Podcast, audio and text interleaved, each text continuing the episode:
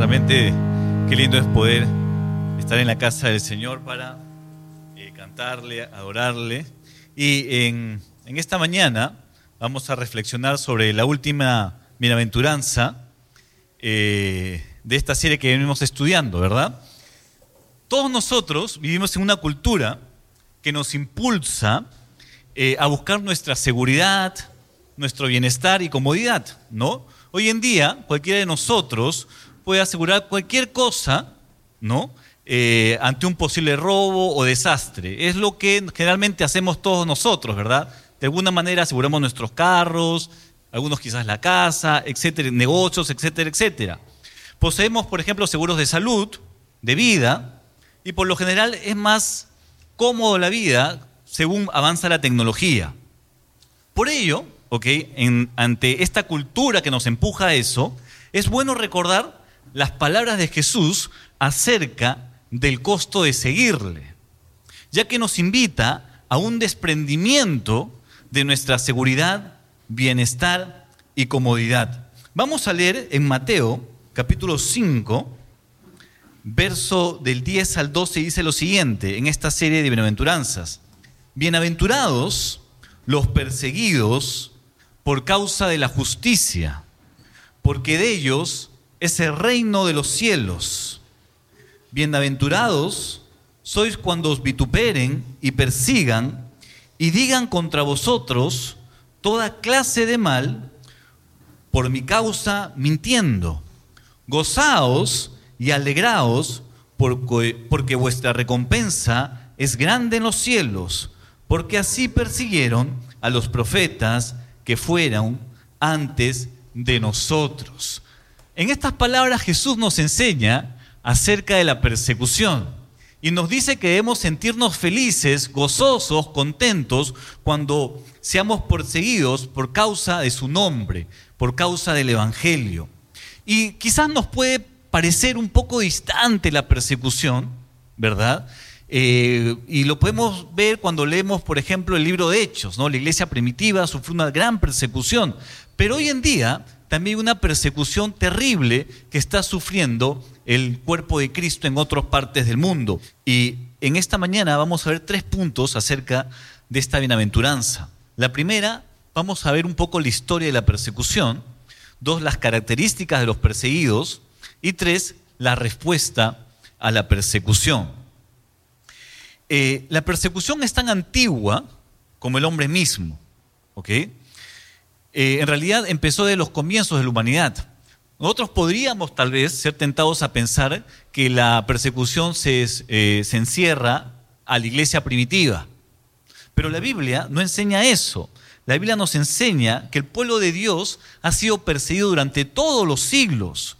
Desde el comienzo vemos como, por ejemplo, Caín mató a Abel.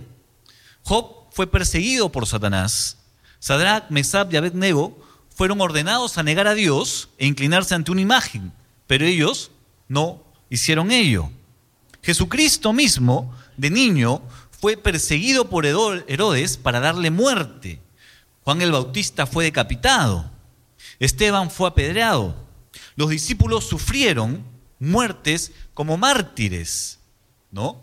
Por ejemplo, algunos de los discípulos murieron, Pedro fue ejecutado. Eh, bajo la persecución del emperador Nerón. Andrés fue crucificado en Patros eh, y su crucifixión fue en X.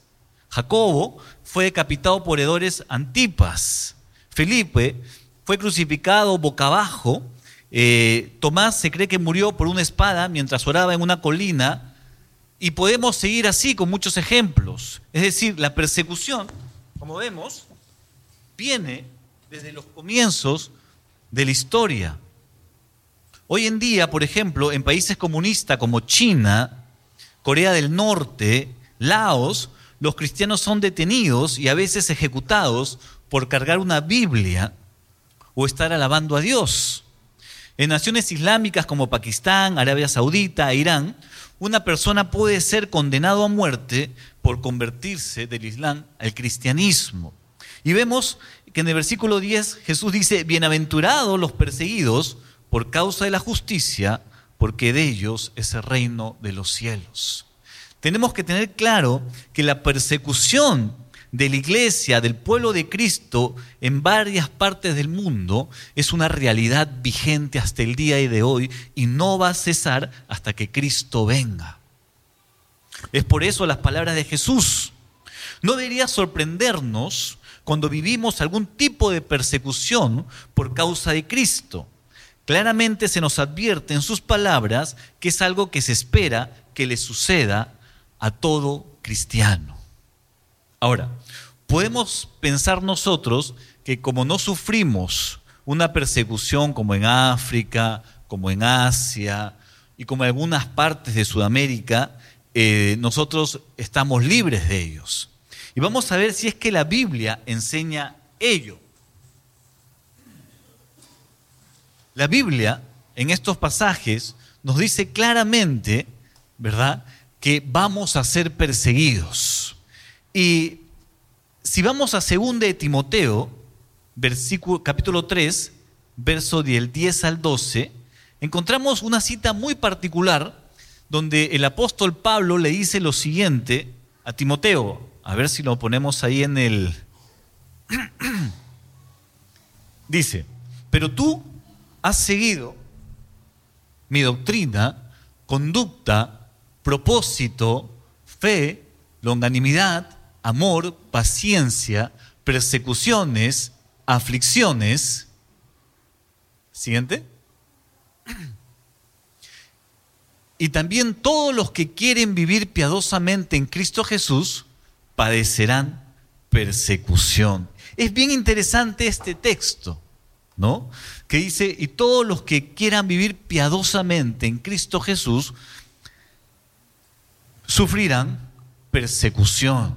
Entonces, nosotros debemos tener presente algo muy importante, que la persecución no está eh, limitada a países donde, por ejemplo, es un delito ser cristiano, que son países restringidos, o la persecución no se limita a países hostiles al Evangelio, donde que es un país hostil, es un país en el cual las leyes, no hay leyes donde se dice que ser cristiano es un delito, pero que en la práctica sí se da. Podemos pensar ello, ¿verdad? Que la persecución es exclusiva de estos países, pero la Biblia no enseña eso. La Biblia dice que todo aquel que quiera vivir piadosamente sufrirá persecución. Otra versión dice lo siguiente, pues todo el que pertenezca a Jesucristo y quiera vivir dedicado a Dios será perseguido. Entonces, la condición para sufrir persecución no está en que vivamos en países hostiles o restringidos al Evangelio. La condición para sufrir persecución es que tú y yo y todos los cristianos en el mundo vivan piadosamente. Y si vivimos piadosamente, seguramente que la persecución llegará a nuestras vidas. Fíjense ustedes en el versículo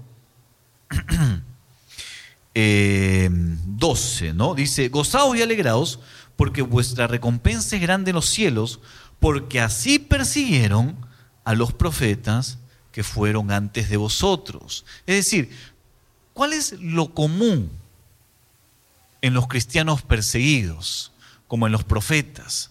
Es que son, fueron y son hombres que se entregan totalmente a una vida de obediencia a Dios. La, característica de los, de los perseguidos son creyentes, son cristianos que obedecen fielmente la palabra de Dios. De ninguna manera la persecución debería ser la experiencia de todo creyente, ¿ok? Pues la condición para ella es que se viva como Cristo. Primero Juan 2.6, por ejemplo, nos, nos exhorta a que andemos como Cristo anduvo. ¿No? ¿Y cómo Cristo anduvo? evidentemente obedeciendo al Padre, pero también aceptando el sufrimiento y la persecución. ¿Correcto? Entonces, deberíamos estar experimentando algún tipo de persecución en nuestra vida. Lo que cambia en la persecución es la intensidad. En estos países, ¿no? como Corea del Norte, eh, algunos países en África, en Asia, ¿verdad? La persecución es muy brutal. ¿No? Tenemos reportes en la voz de los mártires de cómo pastores son asesinados, secuestrados, torturados, encarcelados, iglesias quemadas, les ponen bombas, etcétera, etcétera. Ahí la persecución es muy fuerte y es terrible. Pero solo cambia la intensidad. Deberíamos también estar experimentando algún tipo de persecución también nosotros. Dice, bienaventurados sois cuando os vituperen y persigan. Es decir, la condición para que el creyente experimente algún tipo de persecución es la obediencia. Me explico. Eh, en el país, bueno, en todos los países existe persecución a los cristianos. Lo único que cambia es la intensidad. Por ejemplo, alguno de ustedes aquí va a la universidad, ¿verdad? Y puede tomar un curso ahí, qué sé yo, de biología, etcétera, etcétera, donde se niega eh, la creación del universo a través de un Dios. ¿No?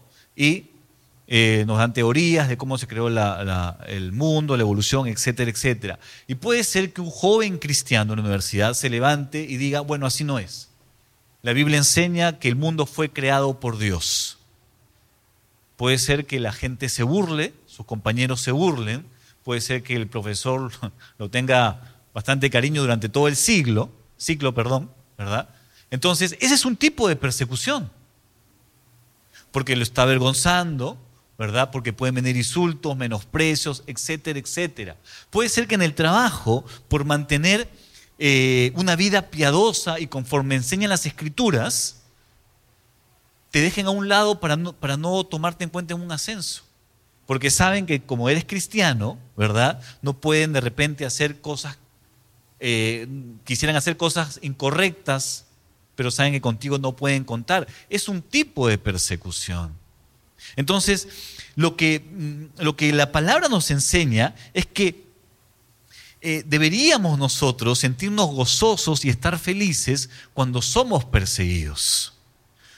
Eh, en nuestro contexto puede significar ¿no? la burla, puede significar el menosprecio, incluso puede significar que nuestra familia nos dé la espalda. No sé tú, pero yo, por ejemplo, vengo de un contexto donde mi familia no era creyente. Y cuando me convertí muy joven, a los 16, años, a Cristo, mi papá masón, mi familia católica, entonces imagínense lo que fue en casa eso. ¿No? Un menosprecio, una burla, etcétera, etcétera. Pero Jesús dijo que eso nos sucedería, sucedería cuando, ¿verdad?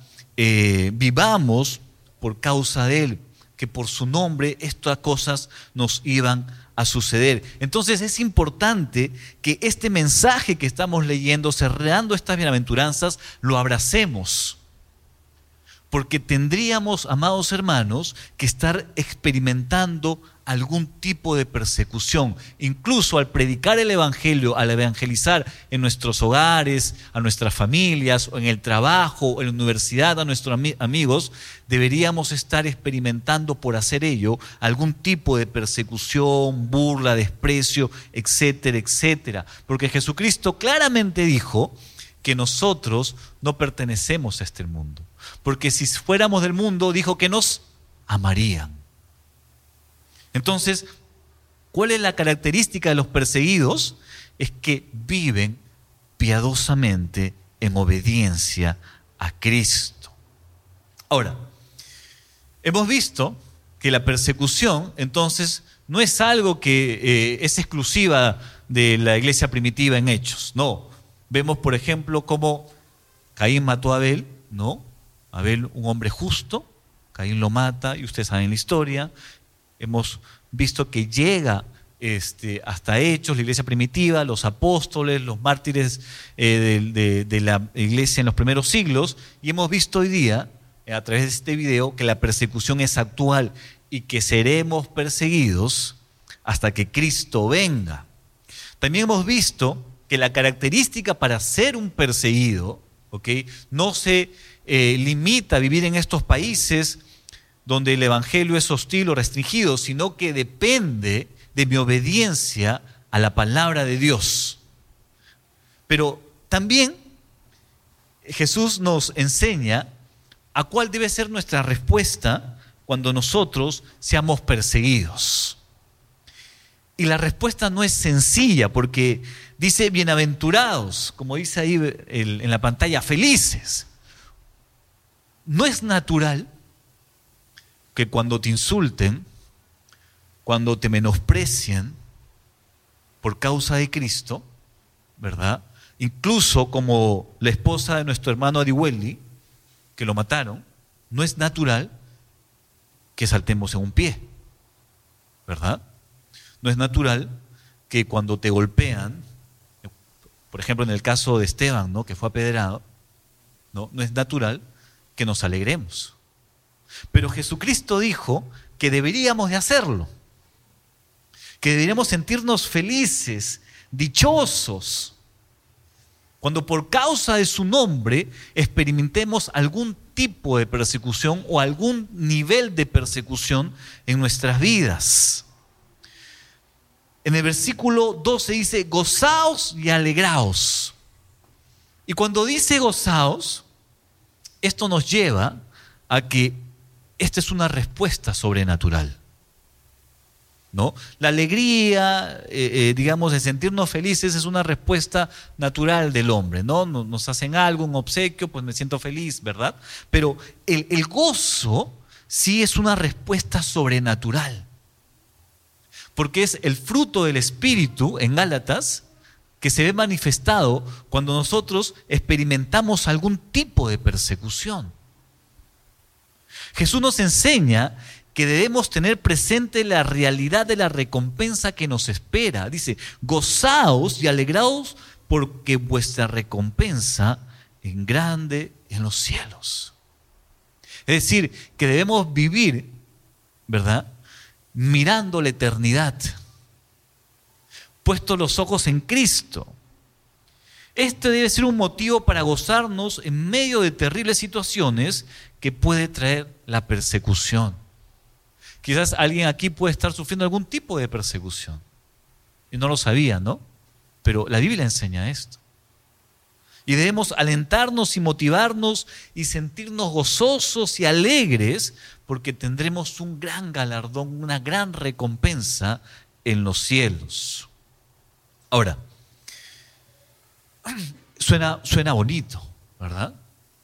Pero en la práctica, cuando nosotros vemos a nuestros hermanos y hermanas perseguidos en diferentes partes del mundo, y conversamos con ellos, nos dicen, es muy difícil, es muy difícil mantenerse fiel a Cristo cuando te apuntan una ametralladora, tienes a tu esposa al costado y a tus hijitos pequeños y te dicen, si no niegas a Cristo, los matamos.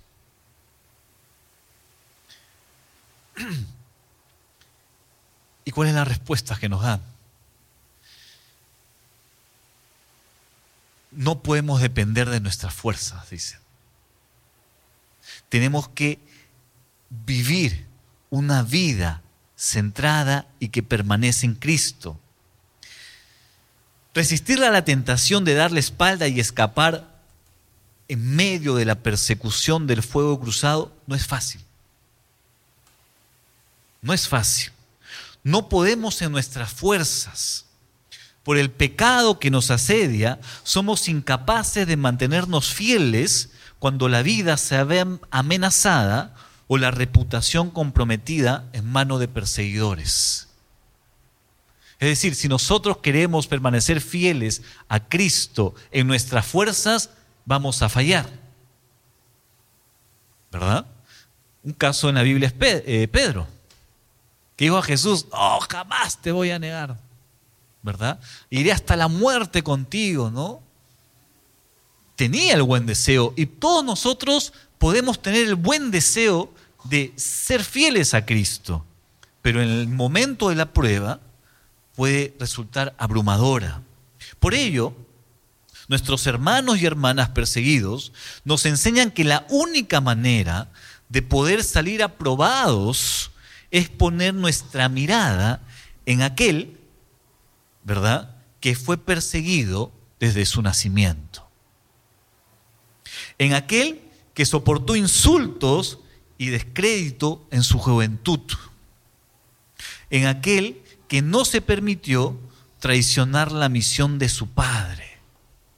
Es decir, si nosotros deseamos ser felices, tener gozo y mantenernos fieles ante la persecución, y hablemos en nuestro contexto, ante la burla, ante el insulto, ante el menosprecio, incluso ante que tu familia te dé la espalda, tenemos que poner nuestra mirada en aquel que ya pasó esto fielmente, que fue el Señor Jesucristo.